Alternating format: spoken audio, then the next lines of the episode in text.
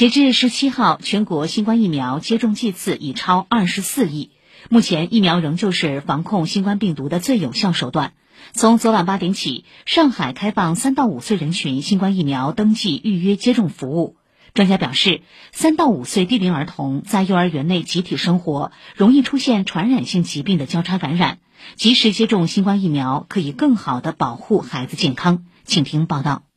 周围的人群大多打了疫苗，三到五岁的小孩子还有必要接种新冠疫苗吗？复旦大学附属儿科医院感染科副主任曾梅回应：这些孩子大多已经进入幼儿园过集体生活，一旦有传染性疾病，容易爆发和相互传染。现有研究表明，儿童同样是新冠病毒的易感人群。新冠是一个传染性很强的传染病，像在以前流感爆发的时候、手足口病爆发的时候，幼儿园最多三到五岁的幼儿园儿童接种疫苗是非常重要的。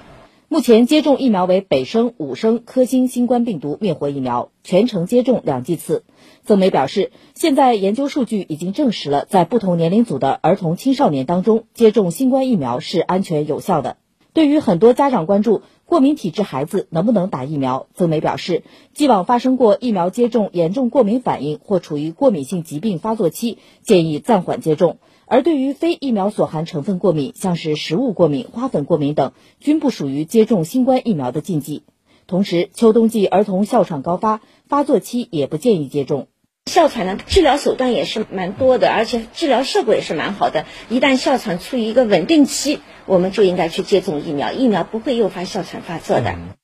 从前期新冠病毒疫苗临床试验研究结果和使用时收集到的信息来看。新冠病毒疫苗常见不良反应的发生情况与已经广泛应用的其他疫苗基本类似，主要为接种部位的红肿、硬结、疼痛等，也有发热、乏力、恶心、头痛、肌肉酸痛等，一般无需特殊处理。三至五岁幼儿语言表达能力相对不强，曾美医生建议家长接种完留观三十分钟之后回家，可注意观察孩子的行为表现。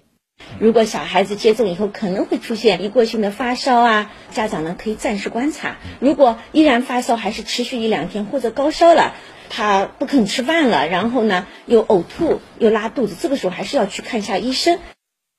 低年龄段是疫苗接种相对频繁的阶段。曾梅提醒，如果孩子刚刚接种了流感或是其他疫苗，要间隔十四天再去接种新冠疫苗；如果刚打完新冠疫苗，又需要接种破伤风、狂犬疫苗、免疫球蛋白疫苗，不考虑时间间隔。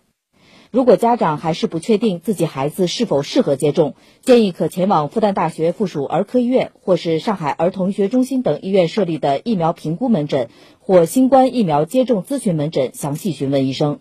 以上，记者吕春露报道。